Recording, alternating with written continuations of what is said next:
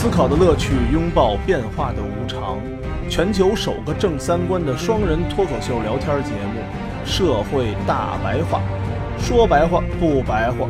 赵先生度的明白，带您一期一白话。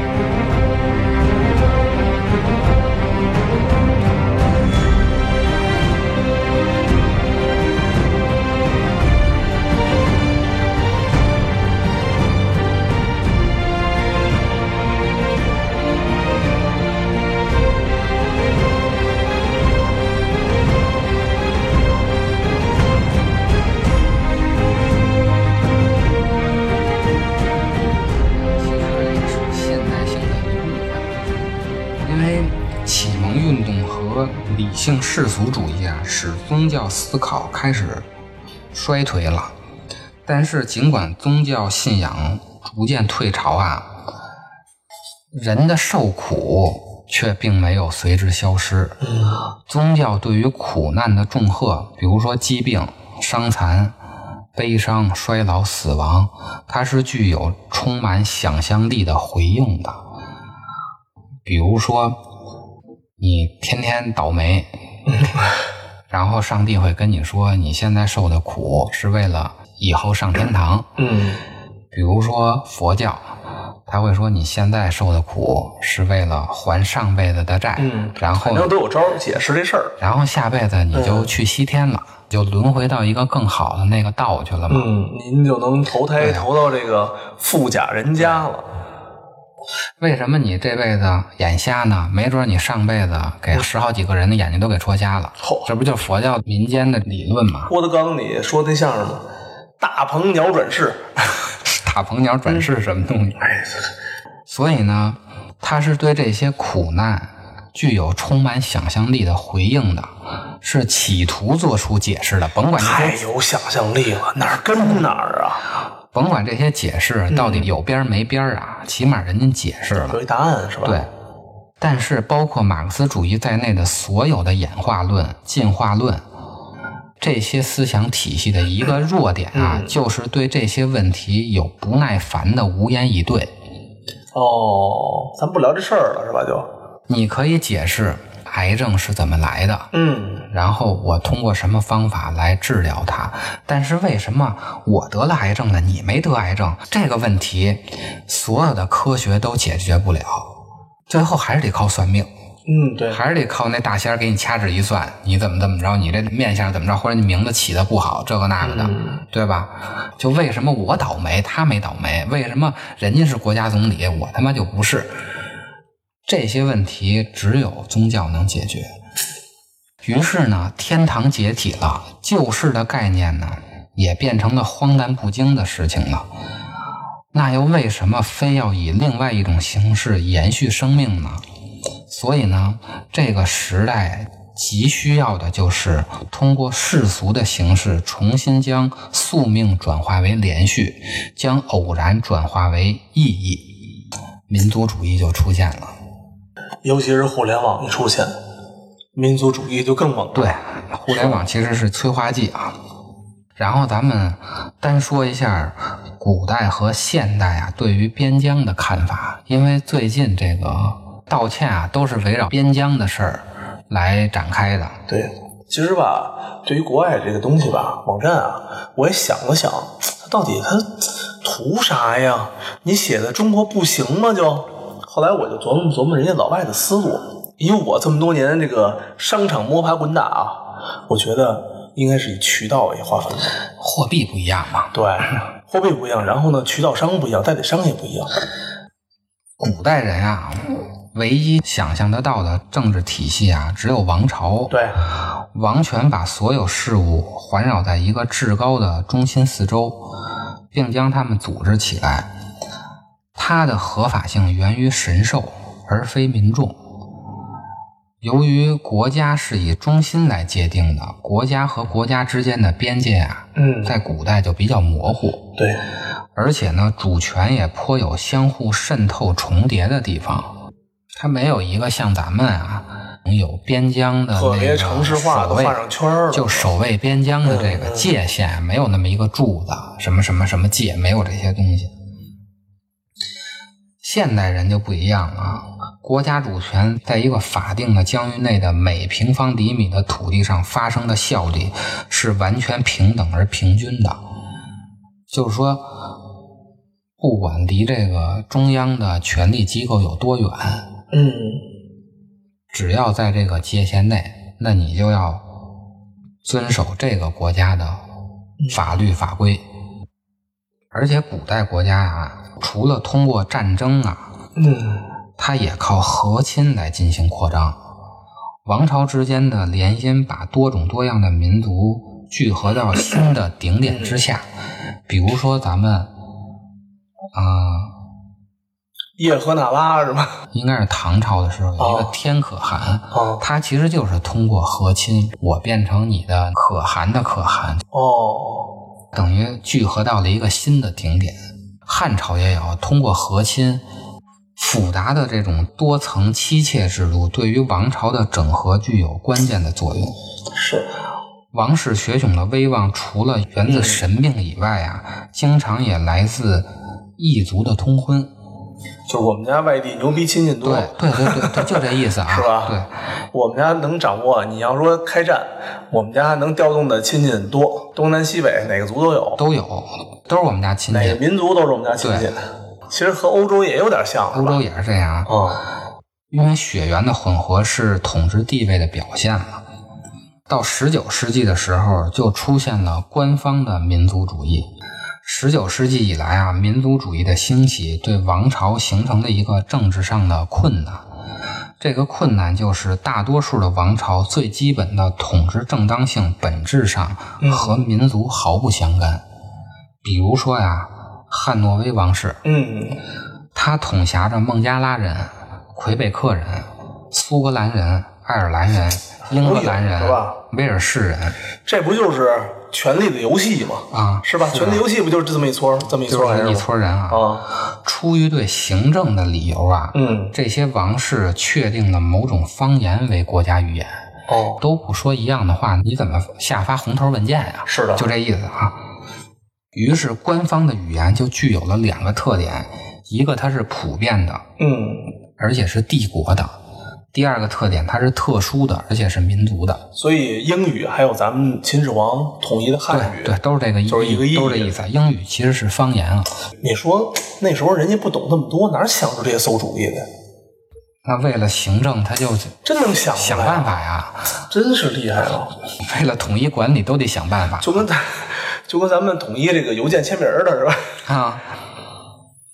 所以呢，十九世纪中叶，所有的君主嗯都在使用方言作为国家语言。前两天有一部电影我没看，韩国拍的，嗯，我也不知道好看不好看，就是讲的韩国统一这个自己制定语言这个事儿。有一部电影拍的部电影，哦，还拍了部电影啊。一直想看，但是看剧情不是那种特别特别激荡起伏，实际上很困难啊。嗯，嗯，看毕竟不是那种特别特别商业的那种商业大片嘛。这就跟咱们统一文字一样。对对，它有那么部片儿，但是聊到这儿了，可以到时候下周什么的找机会看一看。嗯，也是因为民族的理念啊，在全欧洲迅速上升嘛。嗯君主为了统治的正当性，各个王室啊就开始啊认祖归宗，哦，他自己编一个，嗯我是哪哪哪个民族的。比如说吧，罗曼诺夫王室就说自己是大俄罗斯人。嗯，这大俄罗斯这个那可民老大了。民族啊，就他妈是自个儿编的啊。汉诺威王室呢，就说自己是英格兰人。嗯一方面呢，这些新的认同掌握在资本主义、怀疑主义和科学的年代里啊，越来越难以在推进的神圣性与纯粹的古老这两个基础上安稳立足的政权的正当性。另一方面呢，他们也成为了民族的一员。这啥意思呢？因为民族主义的出现呀、原来那些我这个权利是什么上帝授予我的，或者我是多少多少代就这么传下来的，这两个基础已经不牢固了，已经说不通了。王侯将相宁有种乎了是吧？所以呢，他就需要这种新的认同嗯来支撑他的统治的正当性。另一方面呢，由于他说他代表的是某个民族的一员，嗯所以呢，当他不能代表这个民族的时候，他就被轰下去了。嗯这也是官方民族主义的两个特点。于是呢，欧洲各个王室的行为啊，就导致了官方民族主义的出现。官方民族主义啊，其实就是同时结合了规划与保存王室的权力的功能。也挺鸡贼的，对，都挺鸡贼的。都挺鸡贼的。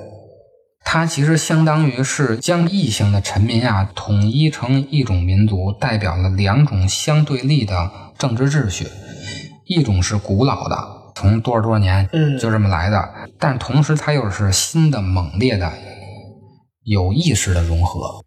所以呢，这些官方民族主义，它的行动出发点都有一种自觉的马基雅维利主义。这个马基雅维利主义，它有点接近于法家的思想。他的理论就是，一个君主被人惧怕，比起被人爱戴更为安全些。嗯也就是法家的赏罚分明。官方的民族主义其实就是民族与王朝帝制的刻意融合。所以呢，十九世纪以来，民族主义透过自身的调节去顺应不同时代，最终想象的共同体传达到了每一个可能想象得到的当代社会之中。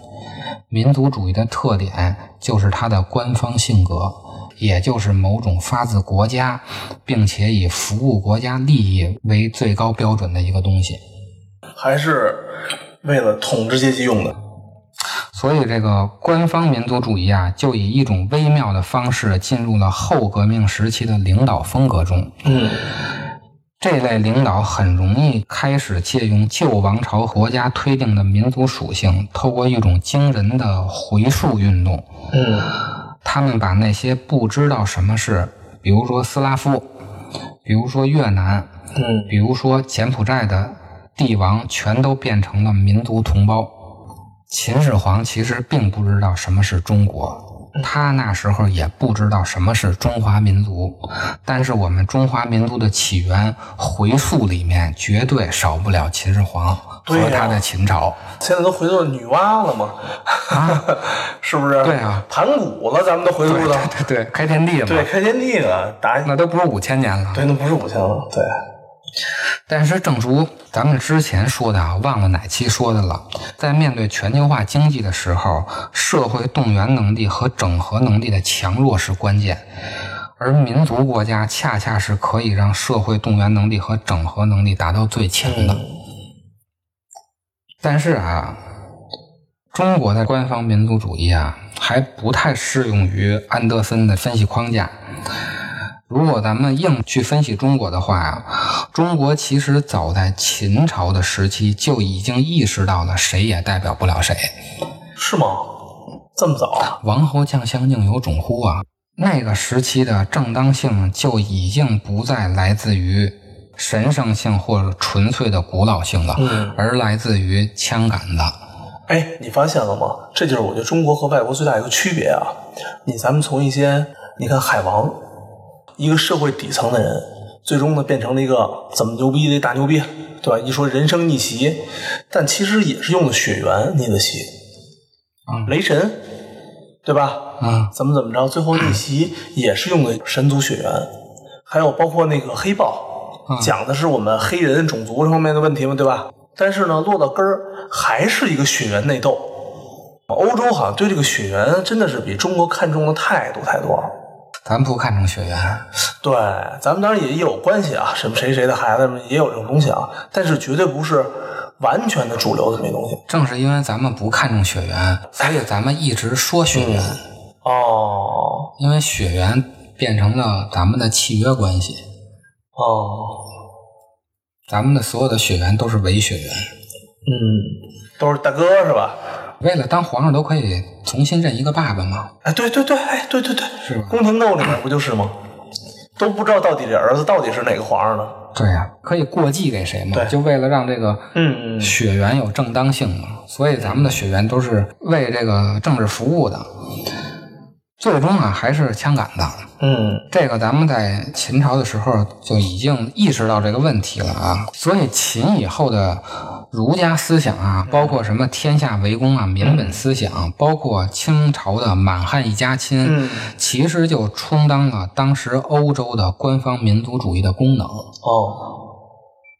举几个例子啊，像奎萧写的《讨王莽檄》，嗯设为六官，增重赋税，刻剥百姓，厚自奉养。这啥意思呢？就是对老百姓不好。嗯，另外一个啊，讨武曌檄，怎么都都都都都好写这玩意儿？那太多了，咱们就好写檄文嘛。所以咱们统一战线的这个稿件呀是有传统的。武曌是武则天是吧？武则天自己给起名一个武曌，那字儿是他自己编的啊。哦，讨武曌檄啊，后头有一句“因天下之失望，顺与内之推心，远举义旗，以清妖孽”。这个也是啊，我顺应天下、这意思。还有开篇第一句写的是什么呀？“伪临朝武士者，性非和顺，帝使寒微，曾以更衣入室。”就是说呀，他的出身是卑微的，嗯原来是给太宗换衣服的。嗯大概就这意思啊。这个就是咱们刚才说的啊，它没有源自神圣性和纯粹的古老性，就说明你这道统啊不对，嗯，就这意思啊。咱们再举一个现代的啊，孙文写的《中华革命军大元帅檄》，第一句啊，“元贼苦，吾民久矣”，叹号，他也是借着民族受苦嗯来讨伐这个袁世凯。所以，中国的官方民族主义啊，其实从秦以来就是用儒家思想包裹。来包裹住了。我们这段的东西其实要比西方要提前很多，几千年啊！嗯都是打着为人民谋福利的事儿来输出官方的思想啊。这么一聊啊，就觉出儒家真伟大，简直就是万金油，怎么什么都能包啊？对啊上次咱们聊到儒家就能包，包谁呢？儒表法理，这又能把这个民族主义给包进去。啊，对啊，孔子是挺伟大的啊。是啊。然后呢，咱们把官方的民族主义啊揉到现在的互联网上，嗯咱们再看看第八这个事儿是什么样的啊？首先啊，想象的共同体有两个根源。